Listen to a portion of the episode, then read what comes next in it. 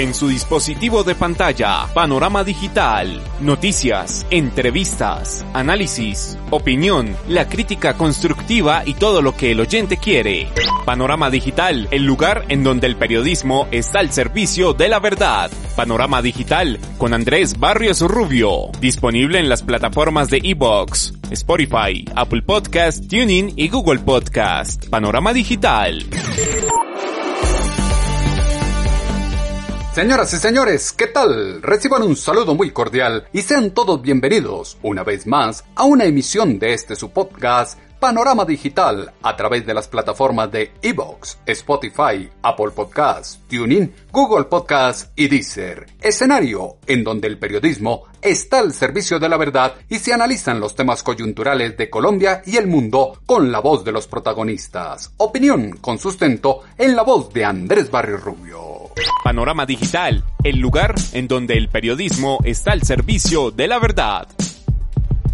No tener memoria, no reconocer la historia, condena a repetir cada uno de los errores del pasado. Violencia enquistada en el territorio colombiano denota que falta como sociedad el conocer la verdad, el reconstruir la historia desde la diatriba que deben contar cada uno de los actores de los grupos armados, convergencia de quienes perpetraron los crímenes, quienes los ordenaron y quienes escondieron las evidencias de lo que realmente ocurrió, sin salida de polarización y extremos, relevancia que se quiere dar al testimonio de criminales que vienen a decir la verdad supuestamente para obtener alguna serie de beneficios dejando miles de dudas en el ambiente del colectivo social. Andrés Barrios Rubio tiene el panorama digital.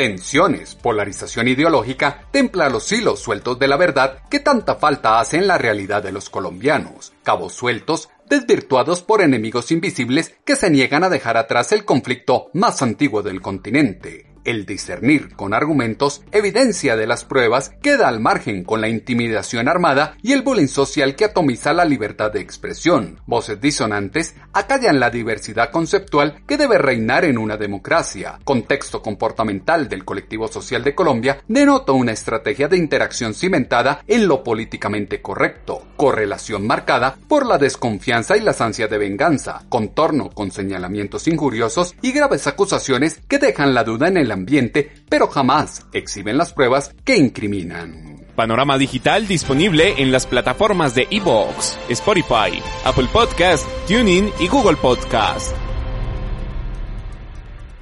Delirios de persecución plagan las relaciones de los colombianos en cada una de las esferas sociales. Campañas de estigmatización y desprestigio se esgrimen para evitar se develen los intríngules del actuar político, económico y social conexo a intereses ocultos en la construcción del imaginario colectivo desde los medios de comunicación. Nefasto proceder que trae consigo profusión de cortinas de humo que desvían la atención de las malquerencias de caudillos, la odiosa corrupción, los problemas de orden público, la inseguridad y demás flagelos los sociales que ahora se acrecientan con la crisis económica y la multiplicidad de necesidades que asaltan a la población. La actualidad nacional e internacional siempre se escucha en su podcast, Panorama Digital con Andrés Barrios Rubio corrientes de popularidad no permiten controlar o mitigar el cuestionable proceder de los líderes de la opinión pública, arquitectos de la fascinación que fungen de víctimas para ocultar su inoperancia de gestión en un momento tan crítico como el que atraviesa el país. Peligroso entorno toma ventaja dando relevancia a criminales que con verdades a medias quieren atenuar penas y reparar el mal causado por muchos años al núcleo poblacional de la nación. Actores sociales que tiran la piedra y esconden la mano, aquellos que salpican y mancillan el nombre de todos sin comprobar con hechos lo que dicen, así como se escucha en este audio de Noticias RCN cuando Salvatore Mancuso dijo que el 35% del Congreso tenía conexidad con el paramilitarismo. Lo que dije fue que el 35% ciento del Congreso fue elegido en zonas donde habían estados de autodefensa. En esos estados nosotros fuimos los que cobramos tributación, impartimos justicia, tenemos el control territorial y militar de la región y todas estas personas que querían hacer política en la región tenían que venir y concertar con los representantes políticos que teníamos allí. Acuerdos en territorios vedados para el Estado, huella histórica que deja en el recuerdo una política social basada en peleas conceptuales que se niegan a pasar la página y tapar bocas con hechos de trascendencia y transparencia. Necesidad necesidad de llamar la atención, estar presente en la memoria de los ciudadanos y evitar la caída en picada al desastre que parece está condenada la clase administrativa nacional. Biosfera atestada de fallas, incumplimientos y acciones dudosas que desde presiones indebidas se esfuerzan por ocultar lo que verdaderamente ocurrió en situaciones puntuales. Mejor ejemplo, la última presencia de Rodrigo Londoño Echeverry ante la Justicia Especial para la Paz, donde se negó el reclutamiento de menores por parte de las FARC, escenario en el que queda sonando aquella afirmación del presidente de la República, Iván Duque Márquez, en donde exaltó que es importante que se conozca la verdad y los líderes de la FARC dejen de mirar la viga en el ojo ajeno. Que se conozca toda la verdad sobre el reclutamiento de menores y que también se impongan las sanciones ejemplarizantes a la luz del derecho internacional. El reclutamiento de menores ha sido uno de los flagelos más dolorosos que ha visto nuestro país.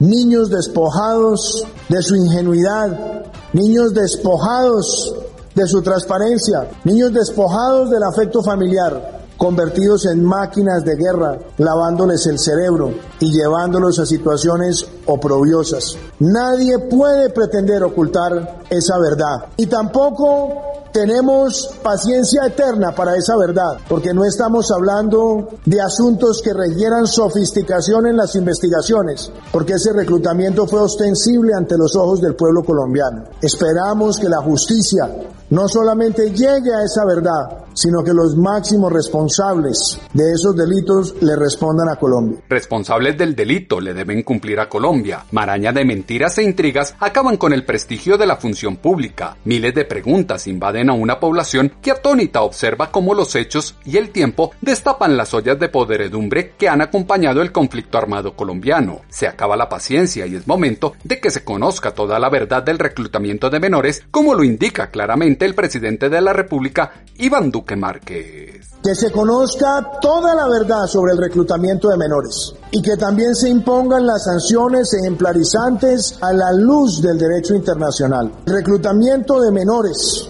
ha sido uno de los flagelos más dolorosos que ha visto nuestro país. Niños despojados de su ingenuidad, niños despojados de su transparencia, niños despojados del afecto familiar, convertidos en máquinas de guerra, lavándoles el cerebro y llevándolos a situaciones oprobiosas.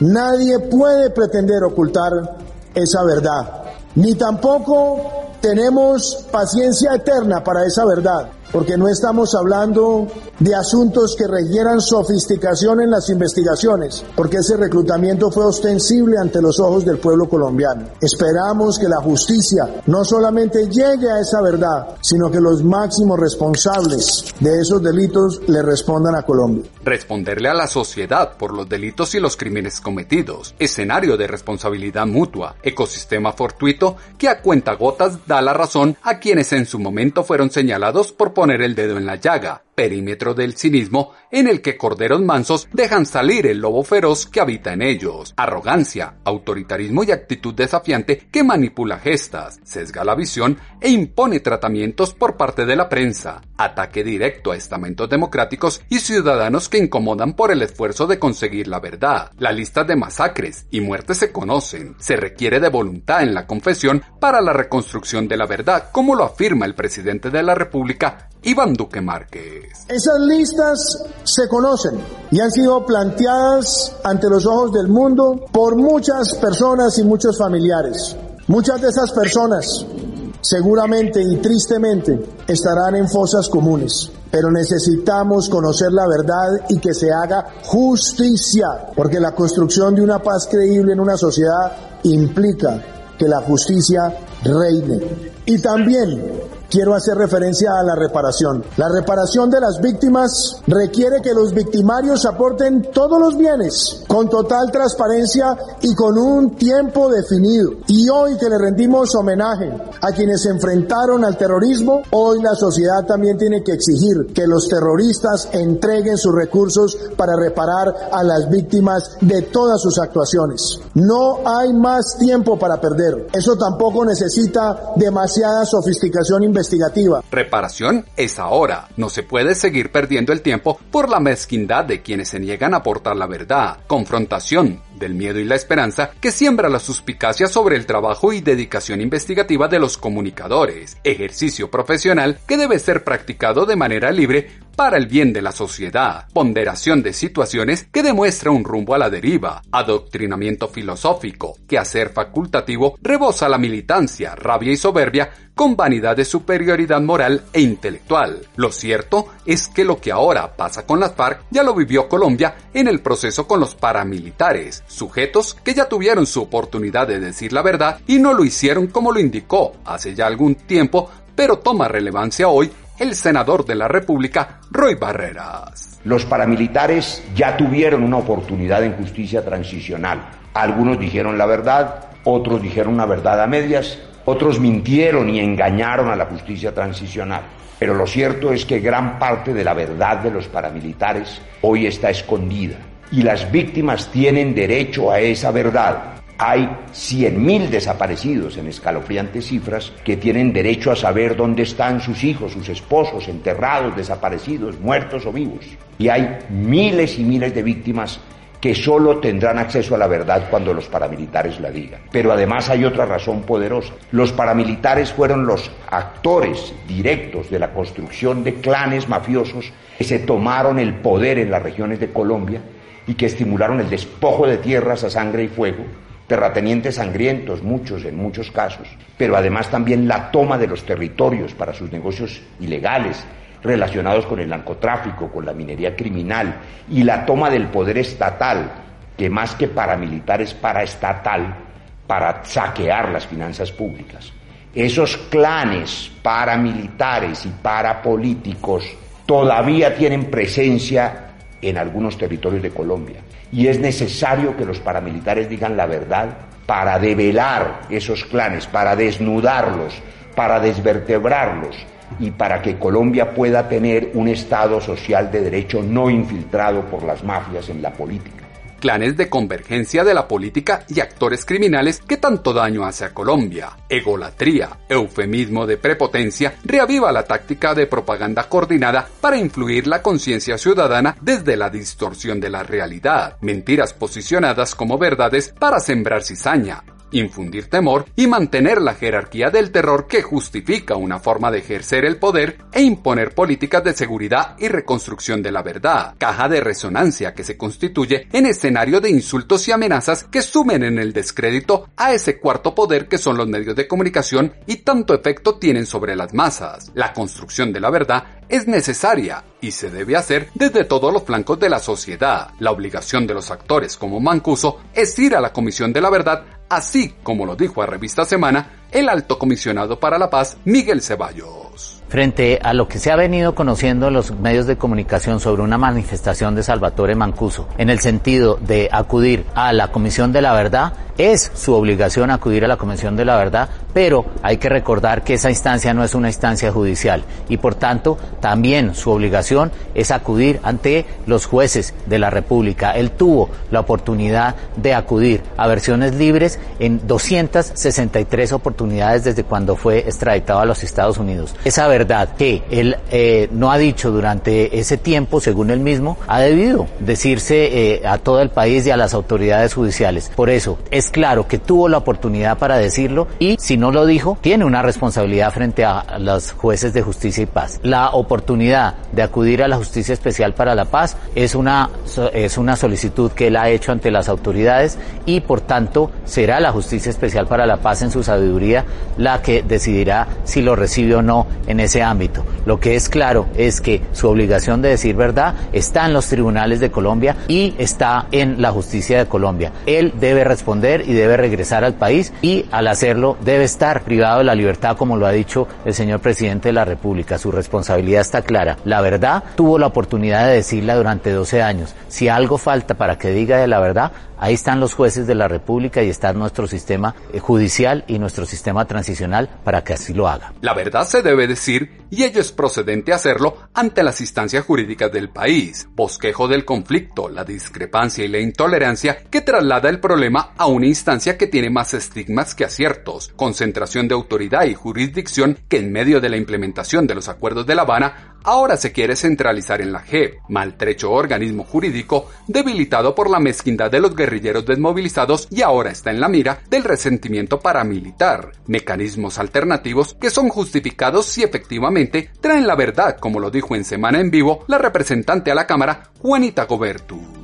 Un proceso de justicia transicional que permite decir lo que sucedió es tan grave que tenemos que ponerle fin y estamos dispuestos a unas penas alternativas, en el caso de justicia y paz, 5 a 8 años de cárcel, pues se justifica únicamente si esa persona que va a recibir ese tratamiento penal especial, ese beneficio, por decirlo de manera coloquial, pues efectivamente se compromete a decir la verdad, a reparar a sus víctimas. En el marco del proceso de justicia y paz, Salvatore Mancuso es extraditado por casos de narcotráfico y tiene que regresar a Colombia si quiere efectivamente hacerse parte de esa sanción especial de máximo 5 años, 5 a 8 años de pena privativa de la libertad, pues contribuyendo al esclarecimiento de la verdad. Si él no regresa, gran parte de la verdad sobre el fenómeno paramilitar, sobre la connivencia entre paramilitares y miembros de fuerza pública, sobre las relaciones entre ciertos sectores eh, privados que financiaron grupos paramilitares, militares. Toda esa verdad se nos queda sin conocer. Además, hay,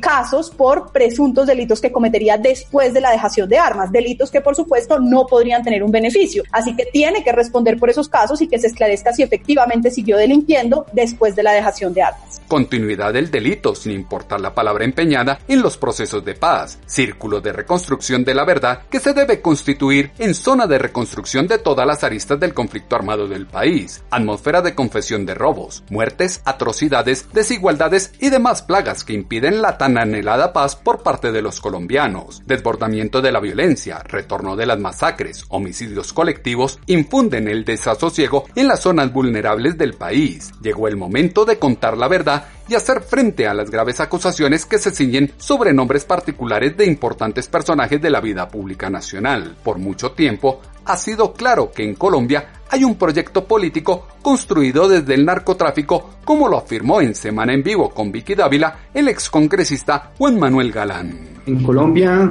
hemos tenido un proyecto político que ha sido el narcotráfico. Y algunas personas me dicen, pero usted cómo dice eso, que el narcotráfico es un proyecto político en Colombia. Bueno, cuando ha habido control territorial y dominio poblacional en algunos sectores del territorio nacional, pues eso por definición es un proyecto político. Y, y yo creo que no podemos de entender ni definir el narcotráfico solamente como un proyecto criminal en Colombia, sino como un proyecto político que ha financiado campañas a todo nivel, que ha tenido aliados en todos los sectores políticos, paramilitares, eh, miembros de los organismos de seguridad del Estado. Eso fue lo que estuvo detrás del complot para asesinar a mi padre Luis Carlos Galán, para exterminar al nuevo liberalismo y para exterminar a la Unión Patriótica. Él conoce buena parte de esa verdad sobre el origen y la génesis del paramilitarismo en Colombia, quiénes participaron eh, en esas alianzas, quiénes los financiaron, quiénes los respaldaron, quiénes los acompañaron desde el sector económico, desde el sector político. Eh, y esa verdad, por encima, además de, eh, o sea, está la verdad de las víctimas, la verdad concreta y específica de cada caso, como el caso de las masacres del Aro y de la Granja. Pero está también esa verdad de ese proyecto político narcotraficante que ha buscado dominar, imperar en Colombia y que es hora de que personajes como él, que estuvieron directamente involucrados en todo ese proceso, vengan a entregarle esa verdad al país para que podamos avanzar como nación y superar ese pasado tan doloroso. Construir la verdad para avanzar y reconstruir la nación. La hecatombe del narcotráfico y los grupos afines a este lucrativo negocio deben ser erradicados del paisaje nacional. La búsqueda de la verdad es un arduo trabajo que intimida a quienes piensan diferente, esos que buscan silenciar o censurar las manifestaciones de quienes comprueban lo ocurrido con los hechos y no con las palabras que se quieren hacer creer desde la repetición infundada de los discursos. La ilusión de un país mejor llama a derrotar el pánico, dejar de lado la pelea por no compartir ideas y expresar lo que se siente. Los paramilitares y los guerrilleros están en la misma bolsa y deben correr con las mismas consecuencias como se escucha en esta declaración en Semana en Vivo con Vicky Dávila por parte del senador Rodrigo Lara. Totalmente de acuerdo, yo me doy por bien servido si Mancuso llega a la JEP, yo no estoy pidiendo un régimen eh, penal ni carcelario para Mancuso distinto al que tienen hoy los señores de las FARC, yo no estoy pidiendo que vayan ni reciban nada distinto, que venga y llega la JEP? Las miles de víctimas de este señor, las personas que han sido descuartizadas y desaparecidas sin razón, como los muchachos de Samaniego, porque es el mismo móvil, la misma forma de práctica de violencia. Eh, lo que necesitamos es que ese señor los mire a los ojos, apacigüe su alma, le sirva de bálsamo y este país pueda arrancar sobre un nuevo piso, sobre un nuevo fundamento y sobre un nuevo pacto social. Que llegue a la JEP, que enfrente las mismas condiciones de los señores de las FARC, que todavía les falta mucho por decir, porque esa impunidad tampoco la vamos a tolerar. Y, ojalá este país pueda tener un mejor mañana. Eso es lo que uno quisiera dejarle a mis hijos, a los hijos de todos nosotros, que no vivan lo que hemos vivido nosotros, puedan ellos y los nietos más adelante, todos nosotros vivir en un país mejor. ¿Verdad? Para vivir en un país mejor. No todo se debe asumir como un ataque personal. En el marco del conflicto hay errores de todas las partes. Son muchos los responsables y por ello la verdad debe brillar. Los culpables están llamados a pagar por sus errores. Las masacres, asesinatos, desplazamientos y amedrantamientos en contra de la población civil no son hechos aislados ni hacen parte del elefante que impide ver la realidad al mejor estilo del proceso 8000. Las voces de los protagonistas se escuchan con análisis y contexto en Panorama Digital. Llegó el momento de escuchar a los actores del conflicto armado en Colombia y que digan en voz alta qué fue lo que verdaderamente pasó, cómo fue que ocurrieron los hechos, quiénes fueron los autores intelectuales, quiénes se señalan como determinadores y a quiénes benefició lo que acá ocurrió. Elementos que esta semana fueron insumo para la columna de pulso.com que hemos titulado Incómoda Verdad. Sus comentarios, como siempre, los esperamos en la cuenta en Twitter, arroba a o en la página web www.andresbarriosrubio.com. Andrés Barrios Rubio, una voz confiable, una voz en el panorama digital. Filtraciones de fragmentos, piezas convenientes para acomodar la verdad de un expediente, solo ponen en relevancia nuevamente la urgente necesidad de una profunda reforma del politizado aparato judicial de Colombia. La política y justicia nacional evidencian su descomposición. La incómoda verdad recuerda la conexidad de actores democráticos con la violencia y la corrupción que sumen el desempleo, el hambre y la miseria a millones de colombianos que desde el inconformismo social parece por fin están abriendo los ojos y no van a ir como borregos en las próximas elecciones a votar por los mismos para que sigan en las mismas. Todo lo que usted necesita saber está a un clic de distancia con Panorama Digital. En ocho días volveremos a tener una cita, ustedes y nosotros, en una nueva emisión de este su podcast Panorama Digital con Andrés Barrio Rubio a través de las plataformas de Evox, Spotify, Apple Podcast, TuneIn, Google Podcast y Deezer. Opinión y análisis de los temas coyunturales de Colombia y el mundo en un escenario en donde el periodismo está al servicio de la verdad. Hasta entonces. En su dispositivo de pantalla, panorama digital, noticias, entrevistas, análisis, opinión, la crítica constructiva y todo lo que el oyente quiere. Panorama digital, el lugar en donde el periodismo está al servicio de la verdad. Panorama digital con Andrés Barrios Rubio, disponible en las plataformas de Evox, Spotify, Apple Podcast, TuneIn y Google Podcast. Panorama digital.